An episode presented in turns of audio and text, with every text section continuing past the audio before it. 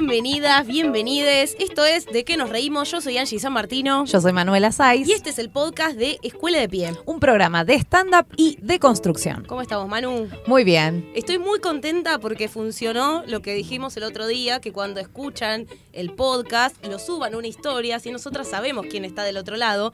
Y nos empezaron a etiquetar un montón. Sí, así que sí, sí, recibimos muchos. Muy contentas con eso. Como que se va transformando en un ritual. Algunos el lunes cuando van a la facultad, otros el domingo a la noche, cuando vuelven de algún lado. Eh, otra chica nos dijo que acuesta a los chicos a dormir y ese es su momento de relax y se pone a escuchar el podcast. Qué bien. Ay, eh, yo quiero insistir en que le digamos podi. El podi, sí. eh, Porque la gente que bien. me habla a mí me dice podi. A mí pero también. necesitamos que se generalice por el bien de la lengua de los seres humanos que aquí tengo que presentes. autoconvencer yo, porque siempre Podi. me hablan de podi y digo, wow, ¿cómo quedó? Podi. Y a, mí me re gusta. A mí me, me cuesta, parece muy pero tierno. está bien. Sí, sí, porque es difícil, es difícil la palabra. Bueno, ¿tenemos algo más para contar? Ay, yo quiero presentar ya. Presentemos de manija. una, no quiero sí. un silencio Bueno, ya más el resto ya sabe que estamos, estamos haciendo los, los grupos de, de mesa redonda, digamos, los encuentros de mesa redonda, que puede participar gente de otras escuelas, así intercambiamos opiniones y observaciones sobre los materiales nuevos o chistes que quieran pulir. Así que bueno, para eso están invitados a ver en la página escuela de piestandup.com y ahí tienen las fechas, hacemos solamente uno por mes y con un cupo súper limitado para que podamos trabajar eh, A fondo. a fondo con todos. Pero bueno, ya saben que tienen ahí la invitación y toda la información de todo está en nuestra página, así que no vamos a decir nada más. Y te dejo que presentemos Dicho al invitado. esto, fuerte, fuertísimo, el aplauso, los gritos y las porras para recibir a Pablo Picotto. Gracias, gracias. Qué lindo. Un beso allá en el Super Pullman, gracias. A todos los del gallinero, gracias. Sí, oye, Una ovación, se teníamos ve una que el ovación. sonidista te quiere personalmente y particularmente lindo, porque hubieron grititos así tipo, Un beso. eso no estaba antes. ¿Cómo estás, Pablito? Bien, bien, recontento de estar con ustedes acá en Qué serio. lindo Re que hayas venido. Sí. Nosotras estamos súper contentas y además se, se va sumando gente porque ya vino Fermetili y ahora está Pablo. Que Claro. siempre que podemos vamos tratando de invitar a gente que fue referente nuestro y que fueron nuestros profes. Qué lindo. Y bueno, nada, se nos suma Pablito a la Sí. colección de Me da una alegría bárbara, de verdad. Lo escucho el podcast, además me gusta lo que están haciendo, me parece que está buenísimo y, y nada. Y cuando me dijeron, dije, ¡ay, ay, por fin! y bueno, qué lindo. La próxima lo vamos a invitar a Osmar. Claro, le invitamos a Omar, que el Omar viene directamente desde el Paraguay. Bueno, autopresentación tenés que hacer. Acá nosotras no decimos sí. nada para que sea libre la autodefinición. Eh, bueno, eh, eh, mi nombre es Pablo Picotto, eh, soy actor, comediante, em, director también las veces que, que- que puedo y profe también y coach de... Bueno, ramifiqué un poco de cuestiones alrededor de la comedia y desde chico empecé a hacer eso y es mi oficio y me gusta mucho. ¿Te formaste como actor y siempre, siempre tiraste para el lado de la comedia o fue algo que se fue abriendo? Eh, un poco sí iba tirando para el lado de la comedia y bueno, pero se, se fue abriendo. Quiero decir, vos pasaste primero por los clásicos, el teatro isabelino, el teatro polaco, lo no sé qué, todas vas pasando por distintas cosas y haces. Pero en un momento empezás a darte cuenta para dónde va la cosa y no tenía que ver, creo, con el teatro, tenía que ver con, con- conmigo, con, con- con mi forma de ser y con mi necesidad de hacer la pavada, el chiste en el medio de todo, incluso de un drama supercargado ese tipo de cosas, yo siempre tenía como esa válvula de escape, ese lugar de- del humor. Y bueno, lentamente me fui metiendo más hacia la comedia, me gustó más, me gustó más, me gustó más. Y, y es lo que más me gusta. va. ¿Eras así de chico? ¿De chico eras de...? No, de chico no, no tanto. De chico era muy tímido, muy pibe bullying, eh, no, no la pasaba bien. bullying de recibir o de no, dar? de recibir, de recibir heavy y no la pasaba bien. Y ya terminando más o menos la primaria, primeros años, primeros años de la secundaria, empecé a encontrar en el humor un lugar copado mm, para relacionarme socialmente, digamos, que no era que no me guardaba en mi timidez, sino que tenía cierta aceptación social y eso me abrió puertas amistades o ese tipo de cosas y bueno, me, me- e- eso es, este, excede la profesión, digamos, eso ya viene de antes. ¿Y cómo llegaste al stand-up particularmente? Y al stand-up porque yo hacía café concert, hacía eh, espectáculos de lo que había en ese eh, momento, que no había stand-up. eh, y me gustaba la comedia, y me gustaba la comedia en bares, y me gustaba ese plan de romper la cuarta pared que proponía el café concert también, pero con un método bastante más teatral, una cruza rara, que es el café concert. Y, mm, y bueno, y un día, allá por el 2006, me invitaron a un show en el Paseo de la Plaza, en el que yo hacía un material, un monólogo que era más bien teatral, raro. Después, a partir de ahí, con Fede Simonetti, me fui metiendo a, a- a investigar el género. Y a, él estaba haciendo el curso con Angelini, y yo le robaba todos los apuntes y los libros que Angelini recomendaba, y empecé a hacer mi material de stand-up. Al principio no estudié stand-up, pero empecé ahí a los tumbos, a- aprendiendo con mis compañeros. Hasta que entendí, después leí todo lo que había suelto sobre el stand-up, busqué mm, seminarios de todas las clases y bueno, me terminé quedando ahí porque al principio me quería ir, no quería saber nada con el stand-up, porque parece una estupidez, ¿viste cómo es el stand-up? No hay nada peor Mm. que subestimarlo. Subestimás el stand-up y te hace pelota. Es como el mar. Ah. Sí, ah, es, es como el mar, ahí está, es como el mar. Como el stand-up eh, es bueno. como el mar, salado. Quedó el titular. Salado. Sí, claro. Eh, bueno, no, y entonces me quería ir, me quería ir porque parecía una pelotudez, pero cuando te subía al escenario se ponía heavy. Y, y creo que no me fui de orgulloso, porque si yo me voy de este género me, va a ser medio por cagón, porque no me atrevía a, a- a investigarlo un poco más. Y después me encantó, me encantó, me pareció súper tan vivo, tan auténtico, tan tiene que ser tan referencial además, no, no puede ser genérico, no sos solamente un intérprete, sos un autor también. Y cuando fui encontrando el- encontrándole el gusto, más allá del efecto, mm, me pareció un género formidable. Y tenés algo de crear muchos personajes. Bueno, antes eh, mencionábamos a Osmar, que quizás apareció en redes sociales, no, o no sé de dónde sí, habrá salido. de las redes. Es el único personaje que me pasó así, que surgió de las redes. No, yo no lo hacía en un show ni nada. Ah. Me puse una peluca con una gorra un día en el patio de la casa de mis viejos al lado de la Pelopincho, nada que ver. Y grabo un video, y grabé el video y a partir de ahí apareció, y qué sé yo. Eh, nunca me había pasado así. Nosotras. Porque si no es el ferretero, viste que te dicen, ay, porque nos pasa con, con los alumnos que por ahí dicen, ay, vi uno que, ay, que me encantó y que no sé qué, que el ferretero, que, viste, porque nunca, nunca se anotan los nombres al principio. ¿viste? Claro. El ferretero. Y sí, conocen así el ferretero, el paraguayo, todo. Hay gente que me dice, ¿vos sos el paraguayo? Sí, soy yo. Sí, soy, Claro, pensé que ese era tu pelo de verdad. Me dicen, no, ¿cómo hace mi pelo? Una peluca del 11, toda podrida.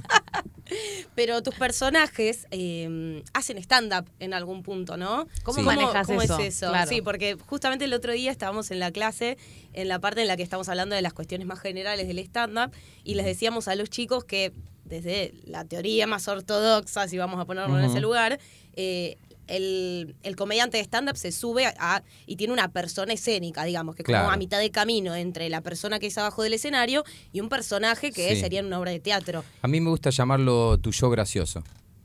Que es como, vos sabés en qué lugar sos graciosa, vos lo- lo- o sea, uno sabe cuando tiene que ponerse en sintonía de humor en qué lugares es gracioso, ¿no? Y, ¿no? Sí. Y esa es la energía que requiere subirse, hacer stand-up. Si no estás en esa energía, no, no se puede hacer en automático. Eh, y sí, eso me pasa, pero también me, me tiene que pasar con el personaje. Y con el caso de los personajes, eh, ¿cómo, cómo lo llamarías? O sea, ¿Hace stand-up el personaje? ¿Cómo lo pensás? ¿Cómo pensás un monólogo para ese personaje que no sos vos? Y bueno, ¿cómo hace un monólogo una señora de 60 años eh, que es ama de casa? ¿Qué, ¿Qué temas toca? ¿Qué cosas le pasan? Bueno, entonces utilizamos las herramientas para generar ese universo mental, pero vos te tenés que correr del tuyo. Claro. Y tenés que meterte en otro universo y de- usar las palabras que usaría otra persona. Y ahí a- apelar a la caricatura de esas otras palabras que utilizaría otra, esa otra persona para enco- encontrar la identificación de quien ha escuchado eso seguramente. Qué, deci- qué sé yo, una señora no diría que... eh, eh, no, una señora por ahí diría, por el amor de Dios. Y entonces, claro, esa clase de gestualidad ya la gente lo reconoce como que lo ha escuchado. Y tal vez lo que está haciendo es indignarse, pero otro se indigna de otra manera. Entonces son dos caminos paralelos que tienen que estar unidos. Uno es la técnica de escritura y otro es la interpretación de lo que vas a hacer. Entonces, cuando se abre el camino de la interpretación, vos podés eh, hacerlo con un personaje o vos mismo o lo que sea. Requiere cuestiones distintas, por supuesto, pero una cosa es cuando yo estoy hablando con la gente y otra cosa es cuando está hablando el personaje. Siempre el personaje te da otra impunidad. Claro. Sí. Porque estás resguardado decíamos. tras un personaje, incluso el personaje puede opinar completamente opuesto que vos. No es el caso de Paraguayo, por ejemplo, pero vos podés, yo podría ser un personaje súper fascista, por ejemplo, o súper misógino, súper... Y bueno, es el personaje, ya sabes que es exactamente lo contrario. Entonces la gente se ríe por lo por la ironía que le produce que alguien sea así de horrible, no sé. Claro, sí, sí, sí, tal cual. ¿Y este personaje lo llevaste en la televisión o no? ¿Cómo es escribir para, para tele? Porque es como algo muy del vivo, ¿no? Sí, ahora me está pasando con Osmar que mm, tengo que hacer una columna política, justamente ho- hoy. Eh, bueno, cuando la gente hoy. lo escuche, no va a ser hoy, pero eh, hoy sí. Hoy mismo hoy. acá me tengo que ir a, cerrar la columna porque tengo que hacer... Y es raro porque tengo que hacer una columna que no tiene ti- tan directamente que ver con el personaje. Entonces, ¿cómo encaro esa columna? Bueno, tiene que ser desde el punto de vista del personaje. El personaje por ahí mira un poco desde afuera extrañado por las cosas absurdas que pasan. E ir señalándolas nomás desde su forma de ser termina resultando gracioso, porque en lugar de tomárselo con toda la seriedad que corresponde, termina siendo un chiste de algo que, que termina siendo absurdo. Eh, pero también requiere que me ponga a hacer muchas cosas serias como mirar noticieros todos los días, ver la coyuntura, qué es lo que está pasando, cuánto vale el dólar, bla, bla, bla. Claro, te iba a decir eso porque no es algo que podés decir, bueno, lo escribo una semana antes porque no, no Claro. te sirve. Claro, Eh, lo- re- recordemos, es en un programa que es en Crónica Sí. TV eh, y, Y- donde haces tu personaje, pero que ah, tiene que hablar de actualidad y sale en vivo. Claro, exacto. Entonces esas, esas dos variables son sobre todo las más complicadas. Vértigo. Televisión, Sí. vivo. Sí, televisión, vivo y, y, bueno, es como una editorial. Entonces, es, tiene su complejidad. Pero a mí también me interesa la temática, me interesa la política, me interesa la economía y me parece que son cosas como para prestarle atención. Entonces, arrimo lo que a mí me, me parece, eh, que casualmente coincidimos bastante con Osmar, con lo que le parece a él. Entonces, eh, ta- también me copa hacer humor de actualidad, porque nunca me había metido en un plan así tan, tan vertiginoso, vertiginoso, ¿viste? sí, de, sí. che, bueno, hay que hacer humor sobre esto, ya está. El otro día tenía la columna terminada y de repente ent- entraron a la oficina de Massa y le robaron dos computadoras del coso de campaña. Bueno, listo, borra toda esta parte, tenemos que meter algo nuevo, porque eso pasó el domingo, el lunes tiene que salir al aire. Y ese tipo de cosas pasan, pero ese vértigo te da una gimnasia increíble. Tremendo. Sí. ¿Te pasó con algún personaje que te arte? Que digas, no quiero hacer más este personaje, o no- no- ya no lo aguanto más, o se me agotó, no sé. Sí. Bueno, a- eh, en un momento me pasó con el Rastafari. Me pedía, hacía un personaje que era un Rastafari, me, pedía, me lo pedía, me lo pedía, me lo pedían y me- en un momento me hartó, no quería hacerlo más. Eh, hubo una obra que hice durante 15 años, que era una obra de Fontana Rosa, El Mundo Vivido Equivocado. Y bueno, 15 años. Nunca hice nada tanto. Y en un momento dije, basta, por favor, no quiero hacerla, no quiero verla más. Y me parece, y es una obra hermosa y Fontana Rosa es un tipo genial, pero además también la obra ya estaba en otro lugar, había pasado el tiempo, ya no tenía ganas ni siquiera de decir las cosas que decía la obra, ¿viste? Entonces, ya fue.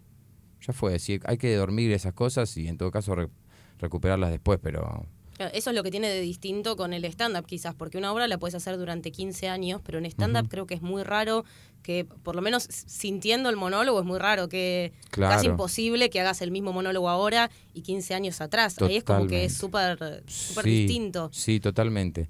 Sí, em, porque también el personaje, nada, siempre está en una... Siempre ves una foto del personaje, no ves la película completa. ¿entendés? Es como un cuadrito de la vida de alguien. Qué sé yo, del ferretero o del... Pero cuando vos estás vos ahí parado... no- o sea, yo puedo hacer un personaje en el que haga chistes sobre boliche. Yo no puedo hacer chistes sobre boliche porque hace 25 años que no a un boliche. ¿me entendés? Entonces, claro, es distinto, es completamente distinto en eso, ¿sí? Y vos armás un unipersonal y lo girás, lo cerrás y arrancás otro, o vas cambiando todo el tiempo el material que, está, que vas haciendo, cómo es tu proceso creativo con respecto a lo que haces, como Pablo estando. Eh, fu, es, es un poco loco eso. Mira, yo preparaba los shows y lo cerraba todo perfectito, lo cerraba todo. Eh, cuando son más teatrales los tengo que cerrar así, no me queda otra porque necesitas ponerle donde estaba el ferretero, ahora donde estaba el ferretero, eran seis personajes. De y, un poco me molesta. Sí, un poco me molesta, pero un Ah, poco que está no. en YouTube, así que en las notas del programa vamos a dejar el, Sí. el enlace. y está completa, la pueden ver. Em, y claro, en esa tenés que, todo tiene que estar cerrado técnicamente, porque vos tenés que entrar con un personaje a un lavarropa y mientras tanto empezar a hablar como el otro personaje, tener una discusión mientras te cambiás de alguien más y terrible. después salís. No, es terrible. Entonces es como, eso Claro. tiene que estar coordinado. Pero el stand-up, ya lo saben, es mucho más dinámico en eso, ¿viste? Es como tenés que ir, probar, mostrar, qué sé yo.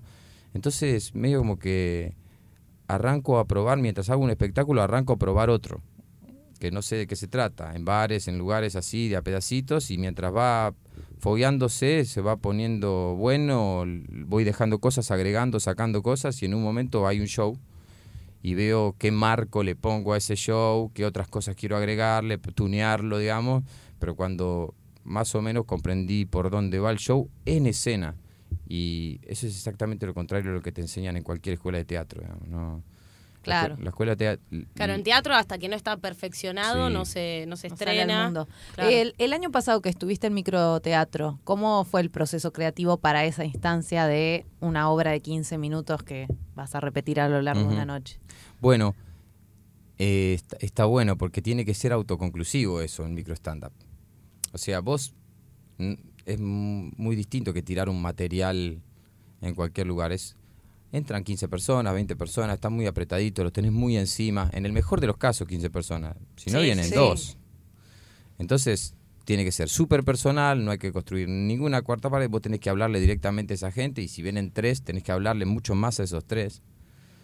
Y, y además lo que vos cuentes tiene que tener algún desarrollo y una conclusión porque no es que de repente si tirás el último remate y decís, "Eh, y en supositorio, chau, gracias. No, o sea, no es este... Te quedas ahí regarpe. Claro, y quedás regarpe quedás ahí, ahí, viste. Que no, se pueden ir.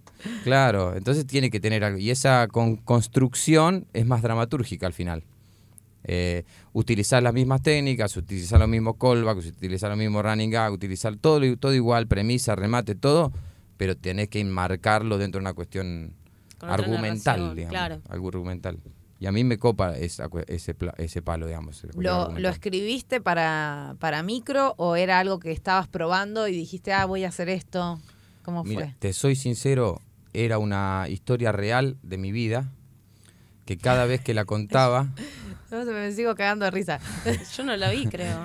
Yo estaba. Ay, no, yo fui no, sola. No me acuerdo. No. es una historia de que yo bailaba folclore y hacíamos la pizza criolla y me caí de la cruz. Era tremendo, tremendo. Y bueno, es una historia horrible y real, muy horrible, que, que es un- de un nivel de, de exposición y ridículo muy grande. Para mí fue un momento tremendo de mi vida. Y, y cada vez que lo contaba en los asados, todos me decían, ¿y cómo eso no lo, haces, no lo hiciste rutina? Claro. Nunca lo hice, no se me ocurrió, qué sé yo, todo. Y cuando me dijeron 15 minutos, dije, ah, esto el tengo que contar. Entonces tuve que empezar a eh, buscarle la manera de hacerlo stand-up, eso, ¿viste? Porque la anécdota con la anécdota misma no sirve. Entonces, ¿cómo hago yo conclusivo esto? Que en realidad son cosas, anécdotas sueltas, ¿entendés? ¿No? Entonces, ¿de qué manera ir haciendo un relato que nos lleve hacia un, hacia un primer lugar, luego hacia otro, luego hacia otro y concluya? Porque todo el tiempo además estoy diciendo, pero ese no fue el día que me caí de la cruz. Y ya cuento otra cosa. Y después digo, pero ese no fue el día que me caí de la cruz. Entonces, como, como que va llevando a la gente a una conclusión que si lo miramos, si deconstruimos el chiste, no hay una historia ahí. Ok. Hay simplemente relatitos cortitos unidos por un marco Fue la excusa argumental. para, claro, sí, sí, como el- fue la materia prima de la cual empezaste como a, a Claro. tejer todo lo otro, se Sí, podría a- decir. a- es un tópico que surge Ahora tengo unas bastante. ganas de ver ese Ay, sí, chiste. qué genial. Ese a mí monólogo. yo me acuerdo que ese día no era que había poca gente, pero yo estaba muy tentada y viste cuando te querés Te reír mucho ahí. y había ido sola y era como no, no había nadie que me haga el aguante, te des de decir Sí. dale, ah, No, largamos la carcajada. Una genia, además, pero un par remando se ahí. largaron después. Ay, es que te sentís reexpuesto también a veces. Eh, eh, El Es hecho raro, de estar es ahí raro tan... ir Sí. a ver Claro. a alguien que conoces porque primero por ahí si te reís mucho, decís, bueno, pelotuda, calmate, ¿entendés? Porque va a, decir, va a parecer que estás a propósito. Que A mí- a mí me el pasó cuando te reidor. fui a ver a vos, que dije, esta boluda va a pensar que me estoy riendo para remarla y me estoy riendo en serio. Claro, porque yo me tentaba porque además me reía el doble porque conozco el trasfondo por ahí de las Tol- cosas que total. cuenta o la conozco a ella y sé cómo la haría una cosa, cómo no la haría. Y yo me tentaba y decía, ay, esto va a pensar que, que le estoy remando y me estaba además ya nos conocemos las risas, ¿viste? Como, Sí, pero Eh, además obvio. ya sabemos que es como digamos, si te reís, te reís auténticamente y si, y si no, no me hagas eso adelante de todo, ya lo sabemos todos, es como que si vas a reír, Claro, claro. Sí, de- tenés que ser moderado, tenés que ser moderado, Sí, lo sí, entiendo, lo es entiendo. que algo que tenés Y que- si no, sumate a los aplausos cuando están, Claro, poner cara de buena onda y con Y eso ya, ya. Pero... Y ya, pero en la primera Risa fila, en la primera fila, claro. O la gente esa que te arranca un aplauso, ¿viste? Sí, sí. Qué genio, qué genio, qué Bien, genio. bien, bien. Y como que los otros sentís el aplauso que obligado, ¿viste? Como, Uh, bueno, no iba a aplaudir, pero ya que arrancó esa No me interesaba aplaudir, pero bueno. que decía que es un tópico que surge mucho y me gustaría que como que vos lo puedas resumir desde tus palabras. Esta, la, la cuestión de, bueno, una anécdota, es stand-up, ¿cómo traduzco? ¿Cómo hago que una anécdota quizás tenga los chistes? ¿Cómo es esa construcción para vos? Yo lo que creo, primero que todo, es que lo que quiere la gente es que les cuentes algo. Quiere que le cuentes algo. Quiere escuchar una historia. Por eso eh, miramos Netflix y por eso miramos hasta el noticiero, ¿entendés? Queremos saber qué pasó. Entonces todo el mundo quiere que le cuentes algo. Y lo que hacemos es contar algo. El stand-up nos enseña una técnica muy minuciosa para eh, analizar la parte más pequeña de la comedia, que es el chiste, digamos, es como premisa, remate, ese es analizar esa parte y ver cómo funciona. Una vez que aprendimos cómo funciona, después tenemos que ver dónde vamos a meterlo eso. Entonces, el- lo interesante no es solamente lograr el efecto, sino que la gente se quede mirándote queriendo saber qué va a pasar. Y cuando la gente quiere saber qué va a pasar, eh, tiene ganas de, ver, de seguir viendo la cosa. Eh, si contás, a mí me ha pasado ir a ver algunos, o incluso ver en Netflix, algunos eh, espectáculos que, que son muy de one-liner. Y a mí me pasa que no me banco el espectáculo completo. Llega un momento o en te el que... distraes un rato, volvés y no pasó nada. Claro, entonces como que es, es demasiado, eh, está bueno el estímulo, el chiste está bueno, miro 20 minutos, media hora y digo, bueno, ya comprendí la dinámica. Y no solo comprendí la dinámica, sino que siento que la gente y uno están en una dinámica muy, que hasta podría llamarse medio diálogo también, eh, una dinámica eh, tan que la gente ya empieza a comprender dónde va el remate. Este, ya la ven venir como tu cantito siempre es, es el mismo, llega un momento en el que la ven venir. Y los espectáculos incluso de stand-up que más me gusta van por esos lados. ¿Qué sé yo? eh, lo- los comediantes de acá incluso que me, me parecen más talentosos y más me gustan siempre van por ahí. ¿A quiénes recomendarías? Así como. ¿A qué? ¿Para ver? Sí, sí, para, porque no ya sé, que. te puedo recomendar un montón de amigos que para mí son lo más grosso del mundo. Sí, porque ya que muchos, o sea, los que nos escuchan son comediantes colegas, alumnos, entonces está bueno sí, como bueno, saber. a, a Luca Lauriente, a Lucho Mellera, Fede Simonetti, Coni Ballarini, Fermetili, eh, ¿quién más? Juan Barraza, Martín Pugliese, eh, ¿quién más? ¿Quién más? ¿Quién más? Angie San Martino, Manu Saiz, Pablo Picoto. a Laila, a Gonzo. eh, bueno, sí, me parecen gente re grosa. Sí, sin presiones, era como para tirar un par de Sí, nombres, me nadie se va a parece- sentir mal. No, pero, Pero y me- y nada, me- está bueno, y también ¿viste? me olvido de algunos cuantos, qué sé yo, que, que sí, que me parecen muy buenos, Viciñano, qué sé yo, me parece, hay un montón de gente haciendo cosas re grosas. Y, que son, sí. perdón, son No, re personales y te terminan contando algo. Termina, terminan contando, aunque sea como, el otro día me subo al colectivo y resulta que una señora me dice, bla, bla, bla, bla, bla, y ahí hay algo que vos querés saber qué es lo que va a pasar. Creo que eso también en algún punto eh, ayuda un poco en sacar la presión de que toda la fuerza de, de un monólogo, o el éxito o el no éxito, esté en si el remate entra o no entra. Porque por ahí cuando uno construye solamente en base a premisa, remate, premisa, remate, y no importa tanto lo que estás diciendo, lo que estás contando. Si, a- si algo no funciona, eh, eh, no Claro. tenés de dónde agarrarte. Pero también eh, empezar a proporcionarse a uno mismo más remates de los que solamente la estructura de guion te, te proporciona. A veces el remate es un silencio. A veces necesitas eso.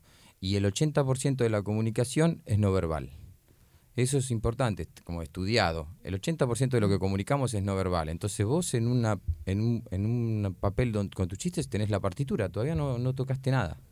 Hasta que no le pones el cuerpo, no hay material de stand-up, solamente hay un material escrito. Y cuando le pones el cuerpo le estás agregando el 80% de lo que comunicas. O sea, por eso hay, por ejemplo, gente que escribe muy bien one-liner, que funciona muy bien como guionista, pero después a la hora de expresar por ahí no le sale. Y otros que capaz que tienen una capacidad expresiva enorme, pero no pueden escribir, etcétera. O hay de los dos, digamos, que tienen las dos capacidades, como muchos stand-uperos. Sí, porque además hay un montón de cosas que son... Por eso siempre lo que pasa con el stand-up es esto que decís, de que un texto no está cerrado hasta que no estás arriba del escenario, porque se entrena. Pasa eso, a la hora eso iba a preguntar. ¿Cómo es tu proceso creativo en ese sentido? Si escribís los chistes y después los probás. Eh, para mí en esto cada quien tiene su forma. A mí me pasaba que sufría mucho cuando hacía eh, un taller con Angelini, porque me decía, pasá y jugalo. Bueno, en tu taller también me repasaba eso, que creo, ahora recién voy a retomar algunas cosas que hice ahí, que digo, ahora me, me siento como más libre de poder jugarlo. Pero yo hago todo en mi cabeza. Capaz que estoy sentada mirando a la nada así y yo estoy pensando los gestos que voy a hacerlo. Perfecto, eso te entiendo perfectamente. Pero me, me, muchísimo cuando dicen, a ver, hace, y bueno, y corre, y, ay, me. Sí, a mí, yo la ducha. la ducha es como mi, mi, público y como lo voy. Sí, bueno, pero necesitamos hacer eso. Yo no sé, mis vecinos del edificio de enfrente que ven un tipo, pues yo camino por el balcón, doy la vuelta, entro a la casa, todo, y estoy hablando solo. Deben pensar que vive un loco en ese... Eh, además es esquizofrénico, porque habla con distintas voces, tiene una peluca. Dice cosas, exacto, tiene una peluca. un día es paraguayo, el otro día es argentino. No se entiende nada, ¿entendés? ¿Quién es el psicótico que vive enfrente? Ay, es un este, sketch, estaría buenísimo. Sí, ¿no? Que, que, te miren así raro en el súper, ¿viste? Como es el de enfrente, es el de enfrente. Este... Hay un mundo paralelo de reflexión sobre vos. claro, claro, que no sé. Uno dicen que es veterano de guerra, otros dicen que es, fue astronauta o ruso y se está exiliado. Y se van formando historias, ¿viste? Habla solo en el balcón. Genial. Em, bueno, pero entonces tu proceso creativo es así como vas hablando y después en algún momento lo bajás. sí, primero voy hablando. Una vez que lo tengo más o menos, em, suelo grabar toda la, todo lo que hablé. Y después escucho a ver qué quedó y si se me ocurren cosas nuevas, grabo de nuevo todo lo que hablé con las cosas nuevas Em, y voy armando el bloque totalmente en mi cabeza. Después lo tengo grabado para no olvidarme todo eso, justamente. Y una vez que ya lo tengo todo grabado, sé más o menos cómo lo tengo que hacer, sé más o menos dónde están los remates y todo, lo pruebo. Una vez que lo pruebo, se va fogueando solo ahí, en función tras función. El público te lo cierra, por supuesto, siempre cierra el público. Y una vez que ya más o menos está, lo, lo anoto para fijarlo mentalmente. Recién ahí lo bajo a papel. Mm. Me parece muy, muy práctico. Como que, porque el proceso de redactar, bueno, hay gente que le sirve más, no sé, yo, yo lo uso así, pero ponerle, trabajé muchos años con Fede Simonetti, y Fede viene de la redacción periodística, ¿entendés? Si él necesita bajarlo a papel, ¿viste? Se sienta en la compu y tiqui, tiqui, tiqui, tiqui, y lo baja, y a él le funciona así, qué sé yo, cada uno, ¿viste? Con su método, que para mí eso es lo más importante. Vos tenés que encontrar tu método de cómo te sale a hacer material. Ya que aprendiste todas las instrucciones, ahora te, eliminalas y empezá de nuevo vos.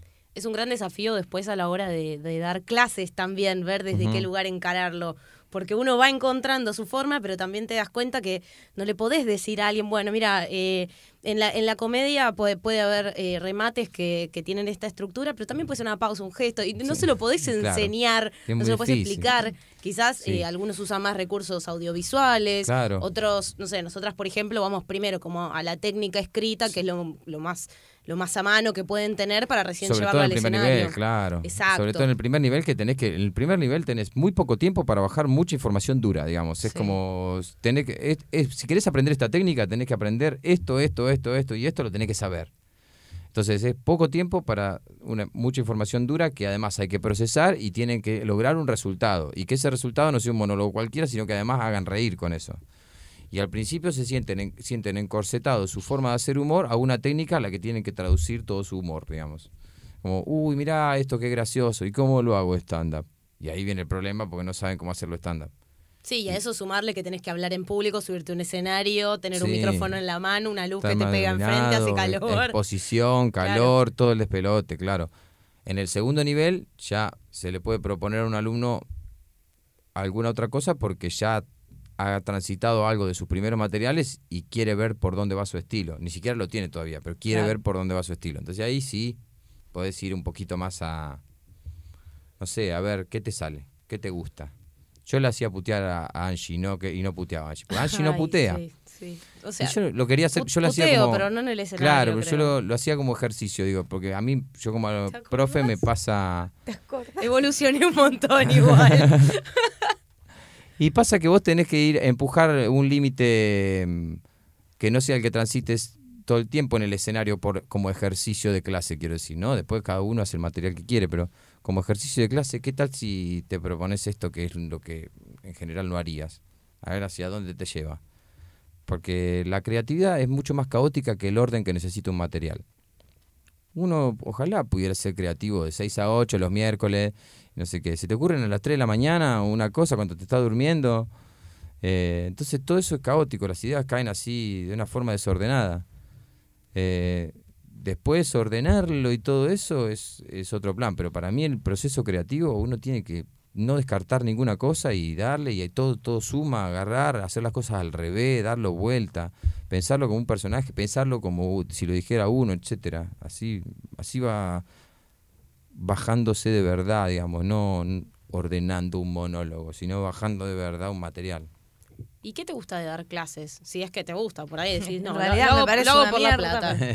No, es No, es totalmente que válido. creo que sos uno de los profes que, o sea, que sa- sabemos, tenemos muchos colegas que han tomado clases contigo y seguramente también hemos llegado a tu curso porque nos han recomendado y nosotras que lo vimos desde el lado de, de alumnas, eh, notábamos una, una cierta eh, energía o pasión por la enseñanza que iba más allá de la comedia. No sé si es una percepción equivocada Sí, o no, no. sí, sí, sí. Yo, em, a mí me gusta mucho la comedia eh, y la comedia tiene en general ámbitos en los que, en lo, que requieren mucho ego, digamos, requieren un ego. A veces es un ego exacerbado en algunos comediantes o lo que sea, pero es, a veces requieren un ego, porque vos requiere que vos te pares ahí adelante de todos y, y que hables ante todo y demás y requiere tu exposición y, y te aplauden y ah, requiere un ego. Y hay otros ámbitos que es saludable transitarlo porque uno tiene que correr el ego completamente y dedicarse puramente a la comedia. Y enseñar es una de esas áreas. Es un área en la que vos, en la que vos no podés pensar en brillar vos. Vos tenés que hacer todo para que el otro brille. Y no podés hacer lo que vos harías. Tenés que ir a por su humor y a por cómo lo que le sale bien y tratar de hacer el trabajo en ese sentido, tratar de darle herramientas para que sea cada vez mejor clase de comediante que es. Eh, y la dirección también es así, y el coaching también es así. Es como, vos no te, no te tenés que notar, es stand-up, no, no, no es como en, en Claro. un director que vos decís, no, acá el director le marcó que se tiene que parar acá, claramente, allá dijo esto, porque miró el reloj y luego dijo, bueno, es una marcación, no sé. En el stand-up no se tiene que ver marcado. Si se ve a alguien está marcado, no está siendo natural, no es stand-up, es raro. Entonces, tu trabajo está bien hecho cuando no se nota. Cuando vos ya empezás a ver la mano del director en un material de stand-up, ahí hay algo que está equivocado. Para mí es. Entonces, esos lugares te, te corren obligatoriamente del ego de figurar a ponerte en el trabajo puro de comedia, de trabajar comedia con alguien. ¿Qué es lo que te gusta de eso? ¿Qué sentís vos que, que encontrás ahí? No sé, me parece que es una gimnasia de la comedia pura. Es como estás en. El proceso de la comedia no es solamente subirte al escenario y tirar los chistes, y, más cuando anda. Ya ahí ya está terminado el material casi, digamos. Todo el proceso de la comedia es anterior. La gente no ve el proceso, la gente ve el material. Eh, y ya sabemos que para que ese, ese material llegue ahí hubo un montón de mesa, hubo un montón de, de un montón de veces que dijiste qué porquería esto que estoy haciendo, un montón de y bueno, todo ese proceso, acompañar a alguien en ese proceso, me parece súper grosso, súper lindo, pues es un camino posta, ¿entendés? Cuando vos terminás de hacer un, un unipersonal, ponele, y concluiste ese camino, es como, es una locura. Y a mí me gusta decir que cuando alguien viene a, a hacer un unipersonal, le digo, mira, yo soy el gordo Sam, vos sos Frodo. ¿Entendés? Yo soy el gordo Fran. Yo te voy a, eh, el gordo Sam, te voy a acompañar hasta, hasta Mordor. Yo te voy a acompañar hasta Mordor. Pero el anillo lo tenés que llevar vos. No lo puedo llevar yo, ¿me entendés? O sea, lo tenés que llevar vos y tenés que tirarlo vos. Yo te acompaño, pero... Y entonces... y dejar la falange. Claro, y dejar una falange, ya está. Soy el gordo Es una todo flaquito, ¿viste? Es una hermosa metáfora de... Me gustó, me Sí, gustó. sí, me, sí, me la, me me voy a quedar pensando un rato. Sí. Ah, Quédatela, usala, ¿eh? Me gusta. se, me la, se la Hay- roba. Hay, hay dos cosas más que habíamos pensado, con char- eh, siempre con Manu charlamos eh, y escuchamos eh, otras entrevistas que hayan hecho nuestros invitados para no repetir o para repreguntar. Y hay, había dos cosas que, que nos habían surgido y una tenía que ver con algo por ahí un poco más personal, pero que, que, que lo personal siempre está súper metido en lo que es el Sí, stand-up. claro. Y tiene que ver con, con cuando fuiste padre, cómo te cambió eso, ¿Qué, Totalmente. cómo, ¿Cómo influyó en tu yo comediante? Porque digo, Sí. a las mujeres también les preguntamos eso, las que han venido y hablaron mucho de maternidad y era un tema que tenían muy presente y que les pasaba, pero nunca, nunca tuvimos... Ah, bueno, sí, Gabo habló un poco también Sí. de la paternidad. Él no es comediante, no se sube al escenario, Sí, pero pero bueno. está en el ámbito de la Está comedia. metido. y claro, Exacto. Bueno, y también en micro eh, fue Benny a verte. Fue Benny a verme. Que es un sí, flash eso es también. un flash. Es un flash. Lo llevó Nancy a, a verme un día. Y sí. Y sí es un flash porque además el chabón decía cosas como, eh, está lleno, papá. Hijo de comedia. Es educado por sí, comediante, sí, llena, claro. Eh, Y, se- y la gente se la ríe y dice, eh, se ríen y todo, papá. Después viene la pizza, ¿no? Sí, después vino a saludarme al escenario, todo. Una vez lo llevé a una función, le dijo a la gente, primero, esta es la función de papá, Pipa y Benny, porque había ido con Pipa Barbato. Ay. Segundo, gracias Y por venir. Sí, y Benny. Segundo, gracias por venir. Y tercero, hoy es mi cumpleaños. Dijo, mentira, no era el cumpleaños. La gente le cantó el feliz cumpleaños, me volvió el micrófono y se fue. Me quedé alucinado, alucinado. Bueno, sí, la paternidad también es, eh, me- es, es algo... Bueno, a mí me cambió la vida, no la carrera, digamos, la vida totalmente. Eh, y sí, la- y no podés evitar mencionarlo. No puedes evitar mencionar las cosas que te pasan como padre. Em, y hay cosas que incluso este, hablamos con, con Nancy de ese tipo de cosas, de cosas que pasan. a- de hecho, los dos hicimos materiales sobre, sobre eso, sobre la, sobre la maternidad y sobre la paternidad, incluso materiales sobre nuestra separación en su momento. Y a mí me parece, te digo sinceramente, casi como un orgullo, una cosa re grosa, que nosotros podamos sentarnos en una mesa a charlar sobre esos materiales, reírnos, divertirnos, ver si nos colaboramos. Sí, de repente ver que está Pablo en un video de Nancy para el show de ella y con el nene también es como re... Sí, está Es- bueno. Es, un mensaje copado, qué sé yo, te llega, te llega una energía copada. No te quiero vender la Nah, no te quiero de vender la novela lado. rosa, digamos, de nada, pero posta hay como siempre buena voluntad y cariño, ¿entendés? O sea, de una familia que va a, ser familia para siempre. Y bueno, y entonces eso está bueno, sobre todo compartiendo la carrera en el mismo ámbito, todo igual o parecido. Y bueno, y el enano se cría entre que yo me fui de gira, volví, me lo quedo yo después de dos o tres días, pues la mamá se va de gira, vuelve ella y también pasa eso, nos pasa todo el tiempo. Así que para él, aquello que para mí fue extraordinario descubrir es la naturalidad total. Es re loco eso. Porque, a ver, puedo vivir el teatro y la- las funciones y la comedia y el stand-up y toda la bola y descubrirlo. Y él, para él es ir a trabajar, ir al teatro, ir a trabajar. Papá fue a trabajar, o cuando me acompaña a trabajar, él se lo acompañó a mi papá a trabajar al teatro. Es hermoso. Y Sí. como él se mete mucho también, o- yo antes te decía, fuera de micrófono, soy fanática de ver las historias donde está Benny, que lo amo. Pero, ¿cómo, el otro tema era este, ¿cómo te llevas con las redes sociales? Si, no sé, si pensás alguna, alguna estrategia, si es algo más espontáneo, si en algún momento dijiste, bueno, hasta acá, porque digo, ahí también se mezcla todo, se mezcla Sí. lo personal, la comedia, lo laboral. Eh. ¿Viste como, eh, esto es estrategia o es que estoy mostrando a mi nene? O, Sí, ¿no? sí. ¿Cómo te llevas con eso? ¿Lo pensás? Yo no, yo no pienso en función de estrategias, la verdad. Eh, esa, esa parte, por lo menos. Sí, lo que es, no sé, redes sociales y eso.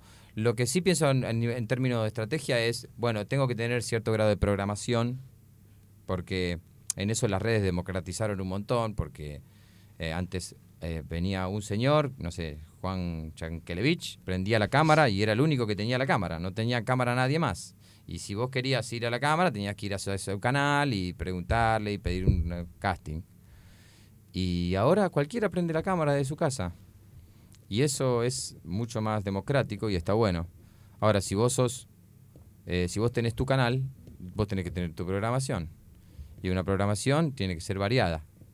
En eso, eso sí lo pienso, qué sé yo. Un día haces cocina, al otro día haces política, al otro día haces concurso, al otro día haces no sé qué. Entonces la gente que viene a verte siempre ve algo. Eso sí, lo, lo tuve que ir aprendiendo en realidad. Yo no tuve que ir aprendiendo cómo era eso, pero también lo tomo como un trabajo. No, más que nada como la, como la herramienta de- para difundir tu trabajo, digamos. en Claro, algún como un trabajo, no como un empleo, pero como un trabajo. Sí, literalmente. No, no te da un peso las redes sociales, pero si- Indirectamente, por ahí. indirectamente el, el gran desafío de las redes sociales termina siendo convertir seguidores en espectadores. claro. cómo haces y cuántos seguidores. Y eso es muy relativo, tampoco se puede medir, porque hay gente que tiene un millón de seguidores y la gente no lo va a ver al teatro, porque no le interesa verlo en el teatro. Y hay gente que de repente tiene menos, pero por ahí la gente ya le conoce de teatro, de algún lado, y bueno. Entonces es como muy relativo. Em, creo que es parte de todo también. Generar contenidos audiovisuales es una cosa que está buena, copado. También algo que tiene que me parece que vos siempre como trataste de ser como fiel a tu estilo, ¿no? De, de amoldarte por ahí a, a otras, a otros contenidos que quizás circulan, sino como arrancaste con algo muy muy personal, ¿no? Creo que con lo de esto es plata empezó, ¿no? Sí, a, sí, con eso empezó a, A moverse. a moverse, sí. Y porque eh, medio que en un momento dije, si yo tengo que hacer esto todos los días y tengo que caretearla todos los días, no lo voy a poder sostener, no, no voy a poder sostenerla. Entonces, lo único que tengo para ofrecer es el, mi imaginario, digamos. Es lo que yo, que también un poco es lo que uno tiene como comediante. Claro, no sí. tiene muchos capitales, tiene el imaginario que tiene uno y después dos capitales que se van generando a lo largo del tiempo, que son eh, repertorio y oficio. Y ya. Y después, no es que un comediante te va a decir, sí, mira, amplié acá, mira, amplié esta comedia, mira, me compré dos camionetas de comedia, mira cómo tengo acá, puse otro mostrador de comedia, me abrí una cuenta corriente de comedia. No, la comedia no tiene más capital, no tiene más nada. Diferencias un comediante que hace mucho que hace comedia de uno que no, porque tiene repertorio y porque tiene mucho más oficio. Y esas dos capitales tenemos que, valorarlos más, creo. Porque está bueno esto de tirar un material todos los años. Si viene Netflix y te paga en dólares para que vos no lo hagas más, perfecto. Pero ¿y el resto del 99,99% de los comediantes que vivimos en el planeta Tierra? Si vos estás en una función que sabés que es un público un poco más guarro, tendrás un material un poquito más eh, subido de tono y de repente si ves que es un público más familiar, tendrás chistes más blancos. Y los que recorrimos un poquito de ese camino sabemos que funciona un poco así, que uno tiene a dónde recurrir. Y eso hace la diferencia, creo. Sí, estoy de acuerdo. Creo que estaría Podemos- bueno hacer el, el segmento. Inaugurar el segmento. Tenemos que ponerle una música a esto, al segmento. El segmento. No, A Emi Aguilar. no, te- Nos mira que- Camarote como diciendo Camarote yo que tengo a mí para no me jodas, Sí. yo a lo sumo te tiro una diciendo, "¿Y yo que a mí que me decís? No, eh, lo digo como pensando así, me gustaría Sí. que tenga un redoblante. Emi Aguilar, Emi Aguilar lo llaman en para el estudio. Ahí está. Bueno, un redoblante. Bueno, eh, el segmento de qué nos reímos tiene que ver con eh, de construcción específicamente y nos referimos a material, chistes, alguna rutina, algo que hayas dejado de hacer o hayas transformado por sentir que el mensaje no estaba bueno o que ya no te sentías a gusto con eso. Eh, sí. Hay un material mío eh, como del dos, a ver, es un material viejo, como del 2008, 2009. Pero incluso hay una grabación que lo llegué a hacer en el año 2011, que es un material muy estereotipo de los hombres y las mujeres, y qué sé yo, con voy con mi novia, en ese momento era el videoclub, o sea, iba al blockbuster, imagínate que estoy hablando. Hermoso. Y, y este voy con mi novia al blockbuster, qué película elige ella, qué película elijo yo, que me parece una bosta. Me parece horrible, hoy lo veo, me parece horrible. No era particularmente misógino ni machista, pero también había como una cosa de estereotipada fea en eso, ¿viste? Era como, bueno, no quiero que mi chiste suene, se, se vea machista, nada. pero entonces terminabas estereotipando como una especie de, mina cansada de un estúpido, eh, mina media mala cansada de un estúpido, era todo un estereotipo horrendo. Para no estereotipar un castigo sobre la mujer, terminabas estereotipando que la mujer era no sé qué y el tipo era un pelotudo. Todo, todo era una estupidez. Y me parece que, bueno, también tenía que ver con una época en la que, bueno, primero no estaba, yo creo, deconstruido de la manera que hoy sí estoy. Eh, y también tenía que ver con una época en la que eh, había que buscar cómo ir haciendo reír, digamos. Viste que el primer tiempo vos estás buscando ver si podés hacer reír. Y, medio como que no, no, no, tampoco termino entendiendo bien por qué hice eh, hacía esos materiales, ¿entendés? No, no, me identificaba mucho con eso. Era como, ve, mira, puedo lograrlo, puedo lograrlo, puedo ser gracioso. Y era como lo importante es importante que esto sea gracioso, sea una bomba, esto tiene que hacer, hacer reír, tiene que ser Después me fui encontrando con que yo tenía ganas de decir otras cosas, pero incluso algunos materiales de esa época que tienen más que ver con una cuestión costumbrista, más de la familia italiana no sé qué y todo eso, siguen sirviendo, lo sigo haciendo, pero hay ese tipo de materiales lo no lo podría hacer más, creo, no podría hacer nunca más. Eh, Quizá también fue como cambiando de estadio la comedia local, el stand-up eh, por suerte, por suerte. Sí, tal cual, porque hay muchos que en este momento, cuando a los otros invitados que traemos, eh, salió mucho el tema este de decir, bueno, antes hablaba muy en general, como diciendo, bueno, las mujeres hacemos esto, los hombres hacemos esto, y salió mucho la cosa de decir, bueno, por ahí los chistes no es que los cambié del todo o que jubilé determinado material, sino que empecé a hacerme más cargo de qué era lo que me pasaba a mí. Quizás a veces también es como la, cosa esa de decir, bueno, me hago cargo de esto, pero hasta acá, porque nos pasa a todos de última. Sí, claro, no. Viste que las mujeres hacen ¿Y por qué no decís lo que te pasa? Claro, viste que los tipos hacemos, no, vos haces esto. Yo cuando voy a mi casa hago esto, esa es la forma de, enumerarlo. Y bueno, pero eso tiene que, tiene que ver también con... El, el stand-up es un humor de autor, es literalmente humor de autor. Entonces, lo que dice tu material es lo que decís vos, es lo que pensás. Em, y hacerse cargo de eso eh, públicamente tiene también un peso y hay gente que no tiene interés en hacerse cargo de ese tipo de cosas, prefiere entretener un poquito más este, genéricamente y no vincularse con eso. Me parece bastante pavo, porque como artista no ser parte del, del no ser sujeto histórico del tiempo que te toca es eh, perdértelo. Sí, tal cual. Perdértelo más en este momento. En los 90, ponerle el humor podía haber sido más pasatista o más liviano, eran otros tiempos en los que parecía que no hablar de cuestiones sociales era lo que, lo que había que hacer. Pero más corriendo estos tiempos, las cosas que suceden, la ebullición social que tenemos hoy, eh, hacerte el pavo de eso es perdértelo, para mí, completamente. Eh, te iba a decir algo. Odio cuando me pasa Te iba a decir algo y me olvidé. Ah, ahí va, ahí va, ahí va. No, es que tengo una memoria de mierda. Em, ¿Viste que ahora putea? Dijo sí, ahora putea, ahora, putea. ahora putea al aire, todo. Gracias, a las clases con Pablo Picotto. Ahora soy una comediante que putea. Em, Yo no podía voy putear. y ahora digo mierda. Mira, señora, sí, mierda. Mierda. No, que te, te, te denominaste como, como deconstruido. No, no, no me denomina como En deconstrucción, digamos. Como, Ponele. Algo así dijiste, como que hace un tiempo no, estaba, no, tan no estaba tan deconstruido como ahora, que por ahí estoy un poco más. Bueno, sí, obvio. Entendemos la deconstrucción nosotras también como proceso, digo, no como algo a lo que se llega, pero sí como que hay una diferencia y algo que se planteó, algo que se cuestionó y algo que se quiere cambiar. Claro. Eh, es, ese proceso, ¿podés, ¿podés detectar cómo fue? Eh, ¿Tuvo que ver con no sé, charlar con ciertas personas, con buscar herramientas, con buscar libros, con una inquietud tuya, con algo que te vino afuera, de tu entorno? ¿Con qué tuvo que ver para vos en tu historia? Uh, tuvo que ver con un montón de cosas. sí, no, no, tuvo que ver con un montón de cosas, eh, algunas más agradables, otras mucho menos agradables, que me, fueron sucediendo a lo largo de la vida, que, que me fueron llevando en ese camino lentamente. Cuando esto se empieza a convertir en una cosa eh, más masiva y más posible de acceder y en el que se em, em, visualiza y se difunde mucha más bibliografía y que se puede acceder a pensadoras que tienen otra forma de ver las cosas, uno empieza a, a ah, esto era lo que pasaba. Y uno empieza a mm. deconstruir cosas y a deconstruir cosas que uno ha aprendido de una manera horrible, pero a veces, pero... Eh, y para mí fue un proceso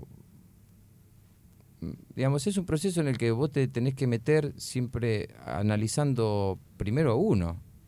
No, no, no eh, analizar a los demás, la sociedad, ¿entendés? Está bien analizar la sociedad, pero los procesos de construcción son personales, para mí. Entonces, es eh, meterte en ese proceso, hablarlo, charlarlo. Eh,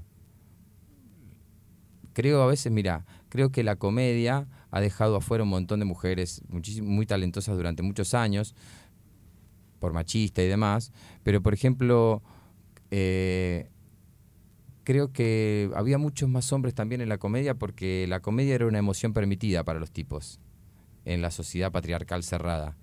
Digamos, la sociedad patriarcal cerrada no le permitía ninguna emoción a los tipos, ¿no? Entonces este, estaban todos como... Y les permitía dos emociones, eh, que eran una cuestión cierta, cuestión violenta, y eh, la risa.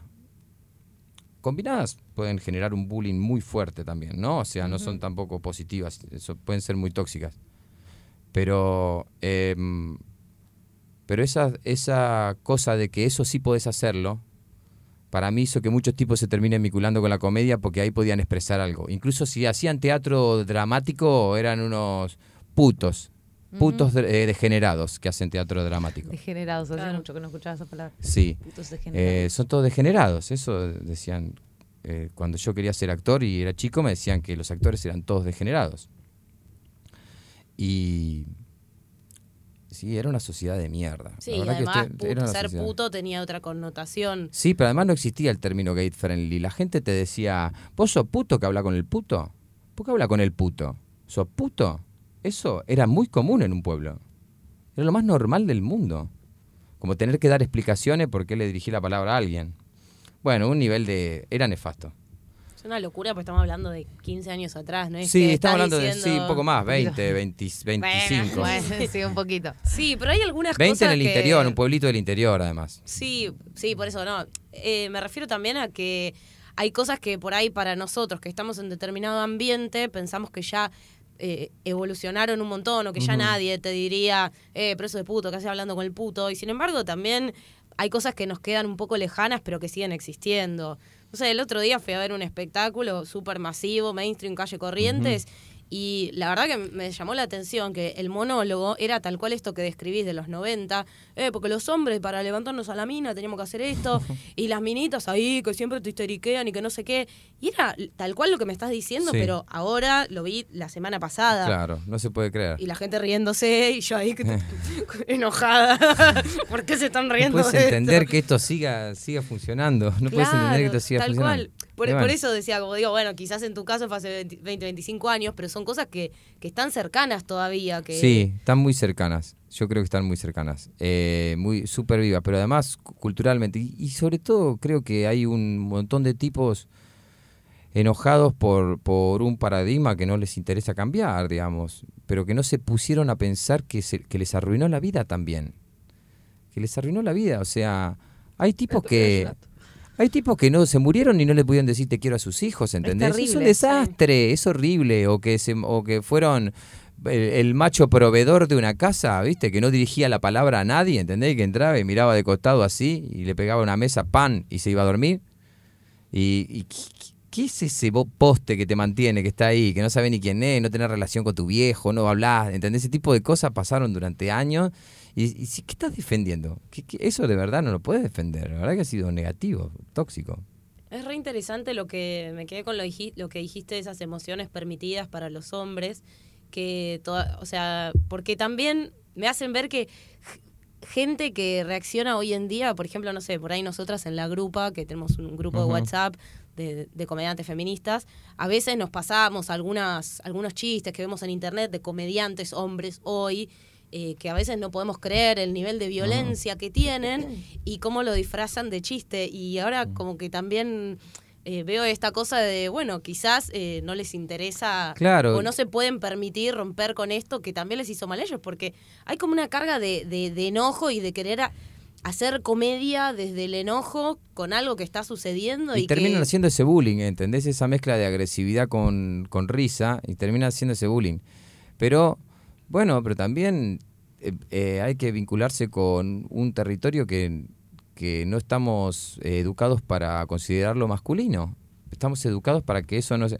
O sea, esto mismo, digo, se murió sin decirle te quiero al hijo. También capaz que se pasó toda la vida sin poder decir, no Sí. sé, no tengo miedo, quiero llorar, no, no, no, no, no entiendo a dónde hay que ir, Sí. ayu- ayu- necesito ayuda, un montón de cosas, digamos, o, o no sé, hoy estoy enojado, dentro de un rato no lo estoy, ¿entendés? ¿Qué sé yo? No sé, cualquier cosa. eh, cualquier cosa que sea algo que tenga que ver con los sentimientos, sobre todo. Entonces, los sentimientos no se pueden procesar, por lo tanto, la- las emociones para expresarlos son muy pocas y, y tienen que ver principalmente con eso, con cierto enojo y con la risa, y nada más. Y entonces, tipo va, se enoja con la mujer, después va, se hace que no le pasa nada, se junta con los amigos, se caga de risa, vuelve a la casa, otra vez está cara de culo con la mujer, no entiende nadie qué pasa, el tipo no habla. Ese proceso que hemos naturalizado como algo saludable. Sí. Ayer me pasó que acompañé a Emi a un partido de pádel, era un torneo, y había un pibe que tenía unas crocs rosas. Y a mí, o sea, yo no, no había reparado en eso, pero el pibe estaba todo el tiempo diciendo, ah, vos tenés los huevos de ponerte estas crocs, ah, viste, y míralo este, y es para, para intimidar a los contrincantes, para distraerlos, para... y yo no... Y como que en un momento le decía a mi vos te subís al colectivo así con estas, no sé qué, de, de- de, que son rosas, que... Como todo el tiempo hablando sobre eso. Claro. Yo en un momento lo, lo miré y dije, este boludo, ¿qué te pasa? O sea, es un color, es un, Sí, sí, es un color, y te color. pusiste un color y tenés que estar como... Es un color, claro. Porque no Bueno. sé por qué las tenía puestas. Como que decía, bueno, eran las que habían en casa, no me entraron las que me regalaron. Una cosa así, pero era como... tan- Tenía que justificarlo. Pero Sí, que si caía con la con las crocs y se quedaba ahí parado, alguien le decía, se y daba esa croc, cuenta. ah, la que tenía en casa. y Listo, ya, y ya se está. terminaba todo, pero él tenía algo que señalar muy Exacto. fuerte sobre eso. Pero digo, qué fuerte que hoy por hoy sigamos como toda esta cosa alrededor de un color. Sí, sí. que vos decís, sí, "Eh, es son rosas. ¿qué tiene? Son rosas. Bueno, los chicos también te enseñan. Yo aprendí con Benicio muchas cosas también. De repente quiere su muñeca, le, bueno, le compramos una muñeca. De repente tiene, quiere, no sé, quiere cuidar un bebé. De repente quiere una remera rosa, qué sé yo. Ese tipo de cosas, ¿no? O sea, estereotipadas que también uno trata de no meterlo en el mismo plan en el que lo criaron a uno. Eh, y los pibitos te enseñan. ¿Por qué? Porque van a, va a la juguetería y agarra el que juguete que quiere. Y vos metete tu prejuicio en el culo, ¿entendés? Agarra Claro. el juguete que quiere.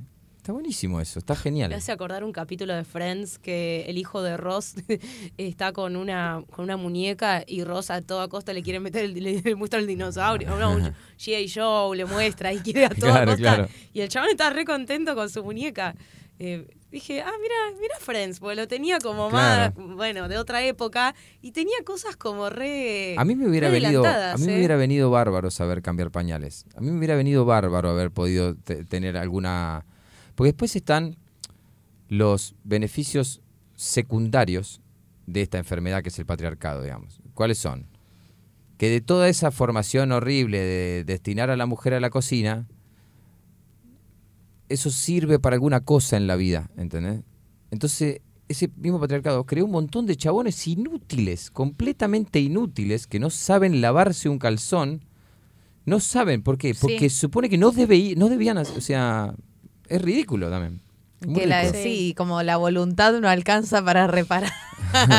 Cuando decís, te rebanco que estás queriendo cambiar tu estructura, pero estás Sí, sí. haciendo todo como el orto. Estás haciendo todo como el orto. Bueno, es una lucha de las mujeres. Claro, no, claro. no quiero generalizar, pero. pero- bueno, pero, pero, es son verdad, cosas- porque son cosas que vamos viendo ahora. Ayer Sí, le, claro. le dije a mí, mira, me acabo de dar cuenta de algo. Siempre soy yo la que dice cuando se cambian las sábanas. La próxima vez que las cambiemos, no voy a decir yo, a ver, a- para conocer ¿Hasta tu dónde límite llega? de mugre o no. pasar 10.000 Para que, años. para que veamos cuál es tu límite, ¿entendés? Digo, porque, y, y me contestó. Los encontraron Hoy voy a fosilizados". cambiar la bolsa del tacho del baño. Como que eso le recordó Como le recordó. Claro, le recordó que, ah, esto me lo está diciendo por las sábanas, pero ya me lo dijo por otras cosas también, creo. Como abriendo paréntesis. Es que Claro. también debe ser re difícil per- perder privilegios. Digo, también hay que, hay que, para, o sea, pa- para, mí, como dentro de la situación difícil que tiene también ser hombre hoy en día, que tiene que encontrar como en qué lugar ponerse, qué es lo que está sí, bien, qué es lo pará, que está pará, mal. pará, haciendo las salvedades sin ninguna victimización, ¿no? Por supuesto, sí, digo, sí, analizándolo, sí, sí, no hay... Sí, como también eh, eh, empatizando con el que quiere Claro. una sociedad mejor y Claro. el que realmente quiere que sea igualitaria, también es una situación difícil decir, uy, pero Yo, yo estaba re cómodo no lavando los platos nunca, no Claro. diciendo cuándo cambiar las sábanas. está, bu- está bueno cuando hay una voluntad del otro lado de decir, bueno, pará, eh, es, verdad, esto está siendo re injusto. A mí me pasó particularmente en mi casa que eh, mi vieja, eh, nosotros éramos tres hermanos, en un momento el más chiquito recién nacido había muerto mi abuela hacía poco y mi vieja estaba como, había dejado de trabajar porque se tenía que quedar con nosotros, que todavía éramos chicos y además había quedado embarazada de uno más chiquito, entonces tenía uno bebé, dos de 11 y 13, mi viejo y mi abuelo viudo. Y en un momento mi vieja colapsó y dijo, se lava el calzón cada uno porque yo esto voy a voy a echarlos a la mierda todos, me voy a ir de esta casa, me tienen harto. Me tienen- y bueno, entonces empezamos cada uno a organizar un plan más o menos de para que no sea la sirvienta del mundo y que ella no se estudió en el medio, qué sé yo, pero si no hubiera sido porque mi vieja se plantó, yo no me hubiera dado cuenta jamás que eso tenía que hacerlo yo. Que cómo, y qué sé yo, no sé, yo llego a mi casa y está hecho. Y eso era es como lo más común. Claro, y que después pasa eso, que por ahí a veces también como, como mujeres a veces nos cuesta, por lo menos a mí me pasa, que no quiero caer en los monólogos de este boludo que no sabe hacer tal cosa, de tal otra. eh, y, y también son cosas que nos pasan, y, y también es la consecuencia de eso, que vos decís, de que si tu mamá no se plantaba, por ahí llegabas a los 25 y no sabías lavar un calzón. Claro, Sí. totalmente, sí, sí. Y nada, bueno, Y que te, hay situaciones en las que te viene muy bien saber lavarte los calzones. Obviamente. Y- Sí, y, cambiar claro. la basura al baño. Y Cambiar la basura al baño. Pero sí, también y que sí, y que si eso te nace porque te gusta, también que lo puedas elegir con libertad de decir, che, loco, quiero ser amo de casa. ¿Entendés? Como quiero dedicarme, que este sea mi laburo. Pero a mí me pasó con cuando Benny era recién nacido, eh, Nancy había eh, estaba haciendo tele. Entonces, claro, tuvo un mes de licencia y volvió. Y yo estaba todo el día dentro de la casa con un pibito de un mes, ¿me entendés? O sea, eh, y la que laburaba era ella. Y bueno, también en ese momento, y todavía no era lo que, lo que está pasando ahora, pero también en ese momento me replanteé un montón de cosas, ¿entendés? Porque ganaba la mitad, porque estaba todo el día metido en la casa, porque estaba criando un pibito y lavando plato, y, y bueno, medio como que me, me puso en emergencia posta, ¿eh? Me enseñó cosas, por supuesto. Y sí, pero hubiese sido mucho mejor si vos hubieses estado preparado para esa situación. Digo, en general, Sí, cualquier hombre, ¿no? Sí, si yo hubiera estado preparado para esa situación, si yo hubiera podido, no sé, había tenido cierto grado de, de- de- de- de- de preparación adolescente en ese sentido, por esto que te digo, porque te- o uno lava los platos, el otro seca, el otro guarda, porque si no, y ese tipo de cosas, pero de verdad, no, yo no estaba preparado para, la sociedad patriarcal no me había preparado para, para ser el que gana la mitad y se queda en la casa. Y eso me, me puso en un lugar de desvalorización personal, de sentirme un inútil, de qué, qué pasa que yo no puedo mantener mi familia. Sí, como que no la puedes mantener. La estás manteniendo, pero a la vez estás colaborando en otra... Bueno, Sí, también Tam- está haciendo un trabajo que es no remunerado, que es el de claro, la persona que y se queda. revalorizar a tu abuela, a tu mamá, a, to- a todas las amas de casa que te, Claro. que te dieron un montón, que vos decís, bueno, ahora yo que ser yo el amo de casa, ¿entendés? Y es, y es loco eso, es fuerte. Bueno, Pablito, Bueno, te que queremos un montón, Ay. tenemos que cerrar porque Sí, yo también quiero un quedaríamos hablando toda la vida. Me da nos mucha encanta- alegría que estén haciendo todas las cosas que están haciendo y que tengan la escuela que tienen y todo. Me encanta, me encanta. Las quiero un montón. Bueno, y ya saben que si quieren ver a Pablo Picoto, te buscan en redes. ¿Qué estás? Arroba En Pablo redes. Picoto. Arroba Pablo Picoto en con dos T. eh, en todos lados y en Facebook también Pablo Picoto y en YouTube- Pablo Picoto. Y ¿Estás dando clases, seminario, algo? estoy dando seminarios. pero Ahora no sé cuándo es la próxima fecha acá en Capital, pero estoy, ahora me voy a Concepción del Uruguay a dar uno ahí para adolescentes y después uno para comediantes. Bueno, estén atentos a las redes, ya saben, tienen que hay que pasar por el taller de Pablo Picoto. Nosotras, nosotros es, tiene el sello de escuela de pie, hay que pasar por ahí. Eh, bueno, y al resto les decimos que a las 21 horas los martes pueden escuchar este programa antes que nadie en luciterradio.com.ar, que también tiene aplicación. Déjennos una historia de Instagram cada vez que escuchan, así sabemos quién está del otro lado. Nosotras somos Angie San Martín y Manuela Say. Le agradecemos a Fede Camarotti, a toda la gente de Luciter Radio. Hasta acá. Nos vemos la próxima. Chao, chao.